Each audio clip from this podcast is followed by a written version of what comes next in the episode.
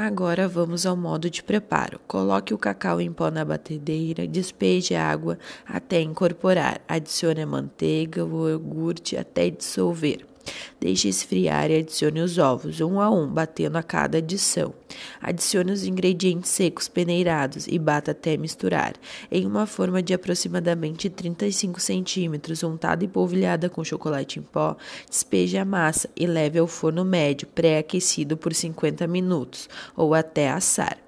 Desenforme e deixe esfriar. Corte ao meio na horizontal e reserve. Leve ao fogo médio o leite condensado com a castanha, mexendo até soltar do fundo da panela. Retire do fogo e misture o creme de leite. Espalhe a metade do creme sobre a massa, cubra com a outra metade da massa e espalhe o creme restante por cima. Corte em quadrados e embrulhe em papel alumínio. Leve à geladeira por 4 horas antes de servir.